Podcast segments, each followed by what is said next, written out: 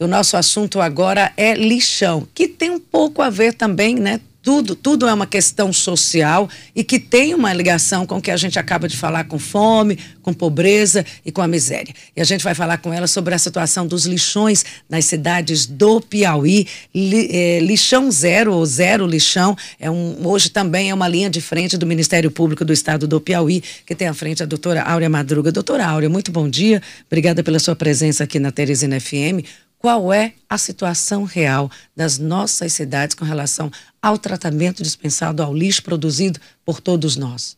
Bom dia.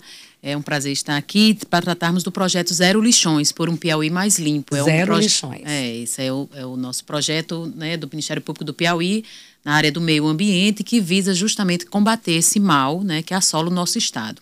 E nós temos uns da dados a, é, a respeito disso, que é justamente recente, em fevereiro do ano passado, o Tribunal de Contas do Estado apresentou um diagnóstico sobre a, a limpeza pública dos municípios. É um diagnóstico muito completo, que tem muitos pontos ali, quanto à despesa, quanto ao orçamento, quanto a valores, quanto como cada município está destinando seu lixo. E nesse contexto apresentou que 90% dos municípios piauienses estariam destinando seus resíduos a lixões a céu aberto e 10% a aterro sanitário ou aterro controlado. E, nós, e discrimina ali quem, quem seriam esses 10%, e se, e se estariam em aterro controlado ou aterro sanitário. E, para nossa surpresa, para nossa triste surpresa, nós visitamos alguns desses 10% e nós encontramos e constatamos que se tratava de lixão. Não tinha nenhuma diferença quanto a isso, era um, era um lixão tal qual os outros 90%. E também ou visitamos ou conversamos com os promotores de justiça daqueles municípios, eles, não, Áurea, aqui é lixão. Mas no próprio, não é um erro do diagnóstico, não, não é uma, vamos dizer, uma inverdade do diagnóstico, porque no diagnóstico ele já aponta que muitas informações ali seriam é, declaratórias dos municípios mesmo. Um do, desses é justamente essa questão dos lixões. Outras eram baseadas em orçamentos, em prestações de conta, mas nessa, nesse ponto seria assim. E eles não puderam ir em loco, porque justamente pelo período da pandemia. E fomos conversar com os auditores desse documento, doutor Bruno, doutora Tereza Cristina, e eles, eu chamei a, gente conversando a respeito disso para nos conhecermos e, e assim iniciar um trabalho de atuação. Eles até nos comentaram que, olha, doutora, quando a gente terminou o diagnóstico, o número de aterros era tão maior e nós não podíamos viajar por conta da pandemia, mas nos chamou a atenção. Não, nós não temos esse número, era, era números de dezenas, assim, beirando quase uma centena. Eles, não, essa realidade não existe. E foram ligar para os municípios, para, olha, você informou que seria um aterro no seu município, é mesmo um aterro. E a, a, surpresa deles e também a nossa é que ali o, o, o mero terreno onde estava o lixão, ele denominava aquilo de aterro. Isso nos chama a atenção pela ignorância, pela forma como a gente acompanha a legislação da Política Nacional de Resíduos, como estamos longe desse cenário, né? dessa situação, assim, dessa proximidade. Quer dizer, um aterro, ele tem uma, uma denominação porque ele cumpre as normas ambientais, ele precisa estar licenciado, ele precisa ter... É, justamente aferir o seu lençol freático, ele precisa cumprir uma série de regularidades. A norma da BNT, que quais seriam os pontos disso? Então, assim, aterro sanitário, para se, se qualificar como aterro, ele precisa cumprir todas as normas ambientais. Não é simplesmente. Não é simplesmente. Aí eu queria, eu queria chamar chegar um terreno na, como aterro. Pronto, né? não é jogar um lixo num terreno a céu de aberto. De forma alguma. Então, eu queria que o senhor estabelecesse, até porque a gente fala num público muito amplo o que é o aterro, Como é o que, que é o lixão e o que é o aterro controlado. Pois é, o aterro controlado, vou começar por aqui. O aterro controlado seria uma situação intermediária, mas mesmo assim, entre um aterro sanitário e o lixão.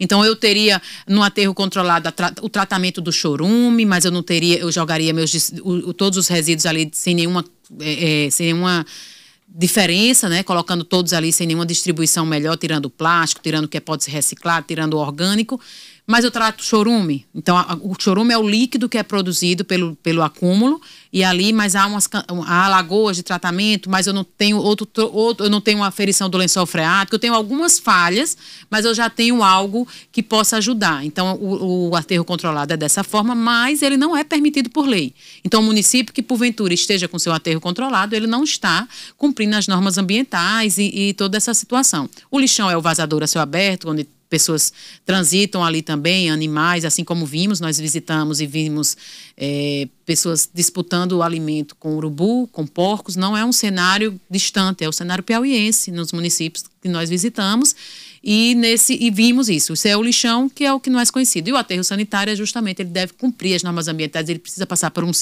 licenciamento ambiental, é uma norma, é uma obra é, de muito custo, né? ela não é uma obra é, fácil, o orçamento dos municípios, não, muitos deles não permitem uma obra dessa magnitude, nós sabemos disso, e também eles precisam ter a licença ambiental pelo órgão estadual. É, doutora Aura, nessa fiscalização que vocês fizeram para essa constatação, chegaram a verificar algum município, algum caso em que o chorume ou o extrato desse lixo já chega a comprometer o abastecimento da, da, da, das, da população em determinado município Olha, por conta da contaminação do lençol freático nós recebemos certo nós recebemos relatos dessa situação fomos municípios que visitamos e eles falaram olha nessa comunidade aqui a gente já não bebe a água porque a gente já sente uma uma uma um malefício, né? A água do, é próxima da comunidade e já sentimos o malefício. Nós tivemos relatos sobre isso, conversamos com catadores a respeito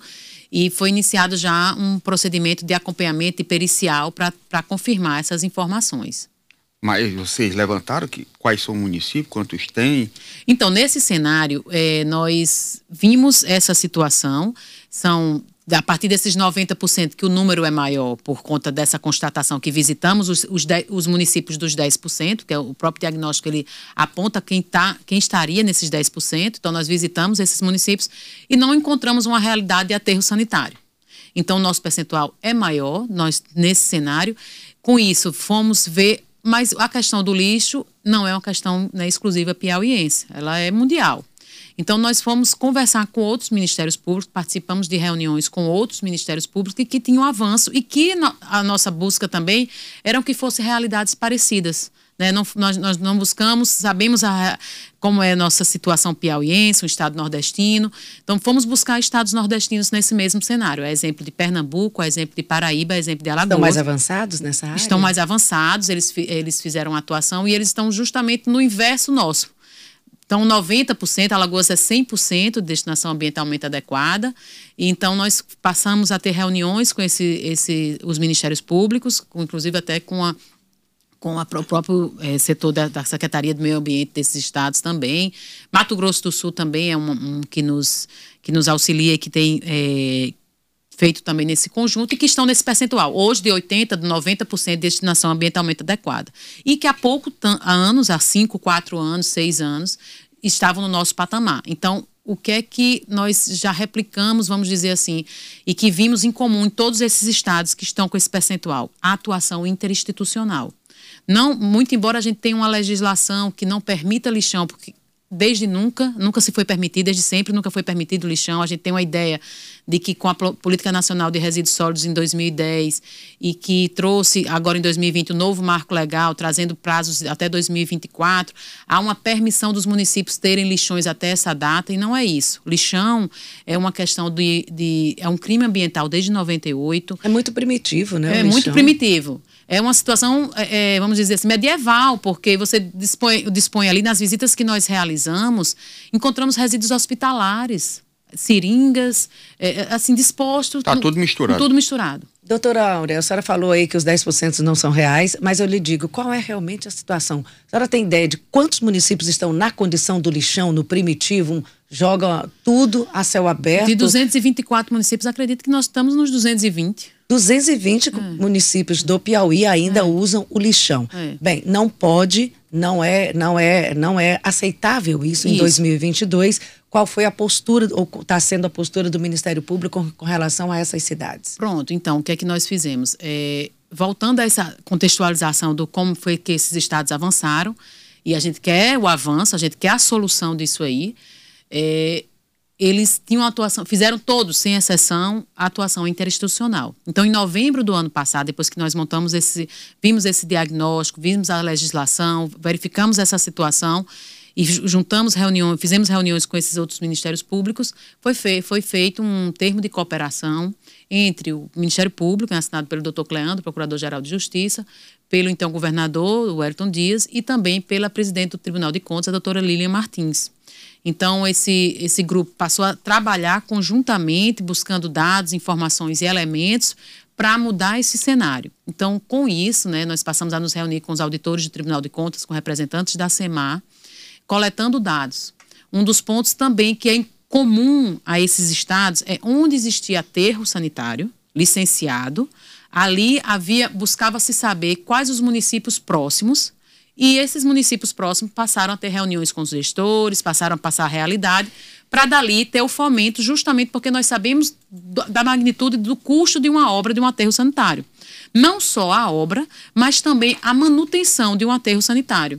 Porque a operação de um aterro sanitário é, é ainda mais custosa do que a construção dele. Estudos também, tivemos reuniões a respeito disso, onde foi levantado por pessoa, pessoas, engenheiros, nos mostrando que construir um aterro é alto, mantê-lo é muito alto. E mais ainda, os municípios piauienses, a maciça maioria deles, eles têm menos de 50 mil habitantes. Então, eles não têm volume de resíduo para fazer o aterro girar, operar com, assim, é, é, é, o, que, o que é que a, gente, a preocupação nossa? Constrói um aterro diante de uma magnitude de uma obra daquela, mantê-lo é custoso, daqui a um tempo vai se transformar num lixão novamente. Não tem demanda. Não tem demanda. Mas tem a proposta de consórcio para que vários municípios utilizem um único e faça essa a operação. A Política Nacional certo? de Resíduos Sólidos, ela traz essa possibilidade desse, dessa, dessa dessa trazendo os consórcios como uma forma de captação de recursos. Porque lixo gera receita? Sim, sim, sim, sim. Então, nesse contexto, a é, nós descobrimos que há três, três aterros licenciados. Então, são, é, de início, são essas as, as, as regiões onde o Ministério Público tem atuado junto com o Tribunal de Contas e descobrimos também, fizemos o cálculo, né, o estudo de quanto seria a, a distância de tais municípios no raio de até 80 quilômetros para é, encaminhamento desse resíduo. E mais ainda, o que nos chamou a atenção nesse estudo, do quanto seria para entregar, porque há um estudo de um quilo por habitante brasileiro, ele, ele, tem um, ele gasta por dia um quilo de resíduo. Então, há um cálculo de, pelo número de habitantes, pelo, por, esse, por esse estudo que foi feito, que por, pelo número de habitantes do município se saberia por quanto sairia o resíduo da A, a produção município. de lixo é um quilo por pessoa. Por pessoa, no brasileiro. agora, eh, promotora, é, a senhora falou que tem até 2024 para os prefeitos acabarem com os lixões. Se até 2024 não acabarem com os lixões, o que, que acontece com o município, com o prefeito que não adotou essa providência, já que foi notificado pelo Ministério Público? Pronto, então. Essa outra informação que a gente tem de que ah, até 2024, é depois que o novo marco legal nos trouxe, agora em 2020, até 2024 ter lixão, é, nós não, não, não, nossa, não há na nossa legislação a permissão da existência do lixão. É, é, interessante essa pergunta porque é muito claro, todo mundo entende dessa forma, mas desde 81, com a Política Nacional de Meio Ambiente, antes mesmo da nossa Constituição Verde, que é tida como a Constituição Verde, ela já trazia a questão da poluição como uma reprimenda, como não, a não permissão disso. E em 1988, com a nossa Constituição, ela já traz que o dano ambiental, aquele que causar dano, tem a implicação da tríplice responsabilidade: a civil, né, da indenização, da compensação ambiental, no caso, a administrativa, que aí os órgãos com seu poder de polícia punir aquele que está causando, e inclusive a penal. Então, a nossa. Então, e desde 98, pela Lei de Crimes Ambientais, destinar resíduos sólidos da forma como é destinado em lixão é crime ambiental. O que é que trouxe a Política Nacional de Resíduos Sólidos? A Política Nacional de Resíduos Sólidos, em 2010, traz no seu glossário, traz na sua lei uma série de conceitos e traz a diferença de resíduo e rejeito. Resíduo é o geral, é todo o, o, resto que a gente deixa, seja ele um plástico, seja ele um orgânico, o resto de comida, seja ele uma fralda descartável que não tem mais utilidade nenhuma, vamos dizer assim, e traz o rejeito, que é aquele que não pode, que não consegue mais passar por nenhum re, reaproveitamento. Então, nesses três exemplos que eu dei, o resto de comida é o orgânico, pode se transformar numa, numa, na situação de, de hortas, compostagem, de, compostagem, exatamente, tem um destino desse. O plástico é o reciclado e a fralda descartável, aquele que não, se, não, não tem como ser utilizado. Esse, nesse contexto desses três exemplos, só um é o rejeito. Então, o que a lei traz, desse, previa em 2000, 2014, até 2014, logo quando ela foi editada, é, ela previa para o rejeito, teria o prazo de 2014. Mas o, o orgânico, o reciclado, ele não tinha que ir para lixão. Ele não, ele teria que já aqui para destinar corretamente. Pra, então, se a partir do momento que está se encaminhando tudo e desde sempre se encaminhou, o crime ambiental está acontecendo. Então, o marco legal e o novo marco legal que agora traz até 2024 essa situação, ela traz exclusivamente para o rejeito. Então, ele traz um escalonamento. É, os municípios até 50 mil habitantes, até 2 de agosto de 2024, estariam inseridos. Mas eles precisam cumprir dois requisitos para isso. Eles precisam ter o Plano Municipal de Gerenciamento de Resíduos Sólidos e ele precisa ter o estudo de cobrança pela, pelo serviço do, do, do, da coleta do resíduo. Nesse estudo de cobrança, é, nesse diagnóstico do Tribunal de Contas, e ele aponta quais são os municípios, ele diz, no geral, que apenas um terço dos municípios tem o plano de gerenciamento de resíduos sólidos. Então, esse primeiro requisito já não está cumprido e muito menos assim a gente não encontra também do estudo da cobrança. Então esse prazo 2024, ele para o rejeito, ele só é destinado à questão do rejeito ele, o município precisa estar tá cumprido dessas duas, precisa cumprir esses dois requisitos. E que a gente, na realidade piauiense, a gente não encontra esses requisitos cumpridos. Então, o que acontece, o pra, os municípios já estão com seus prazos é, extrapolados, não é? Não há essa permissão, não há permissão para lixão e não há e a, o prazo do rejeito, ele precisa cumprir esses dois requisitos. Então, o que é que feito? Nós já nos reunimos com gestores dessa primeira região, da região de Água Branca, é, fizemos reuniões, juntamente com o auditor do Tribunal de Contas, o doutor Ami França nos acompanhou, mostrando a realidade. Nós mostramos, inclusive, e trouxemos dados a respeito do ICMS ecológico. Né? Conversamos a com a SEMAR a respeito disso. Tem município recebendo valores quase um milhão com, com, a respeito do ICMS ecológico para o ano 2022, tendo lixão e tendo cumprido as normas de, de, de resíduos sólidos, que é um dos quesitos que para poder pontuar, para poder. Né? Então, isso nos chama atenção, porque no Pernambuco, no estado do Pernambuco, que avançaram, eh, eu participei de uma reunião deles, eles queriam aumentar o percentual, salvo engano, de 2% para 3% do ICMS, para atrair os outros gestores que não tinham ainda assinado o, o, o documento de acordo para extinguir seu lixão como uma forma de atrativo. E no estado do Piauí, nós temos 5% do ICMS destinado ao ICMS ecológico, quer dizer, já é um percentual alto. 5% aqui no Piauí. No Piauí. No Piauí. É, o Francisco Filho pergunta o que o governo do estado faz para melhorar barra resolver os problemas dos aterros sanitários das cidades do Piauí. Pronto. É, nós tivemos, inclusive, até ontem mesmo uma reunião e vem, esse grupo interinstitucional vem se reunindo é, com frequência, e na última, que foi a data de ontem, ficou acertado de ter feito, ser feito um estudo estadual, já há contratação do, do responsável, nós já tivemos reunião, reuniões a respeito com esse próprio responsável, de trazer um estudo de onde seriam os locais mais apropriados para a existência de aterros sanitários para que justamente onde um raio maior que atenda maiores municípios, que atenda um número maior de municípios, para ter esse estudo logístico e nesse cenário, ainda nesse mês de agosto, já nos apresentar esse estudo. Então, essa, e além de, nós conversamos também, nos reunimos com a governadora é, a respeito do ICMS ecológico, para ter uma pontuação, o município ter uma pontuação voltada como uma política pública da solução do, do, do aterro, da destinação ambientalmente adequada.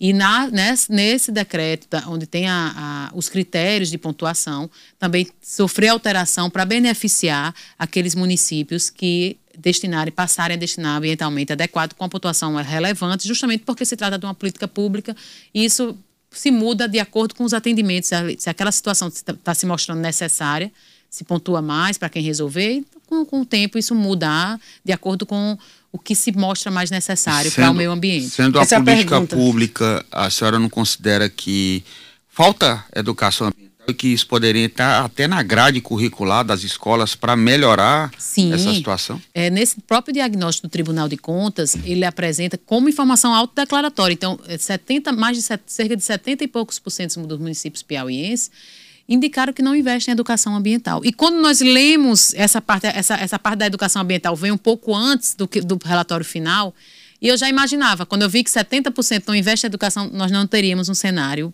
positivo. Então, Tudo começa pela educação, doutora isso, nós, nós até nós lançamos duas cartilhas. O ano passado nós lançamos a questão das queimadas, né?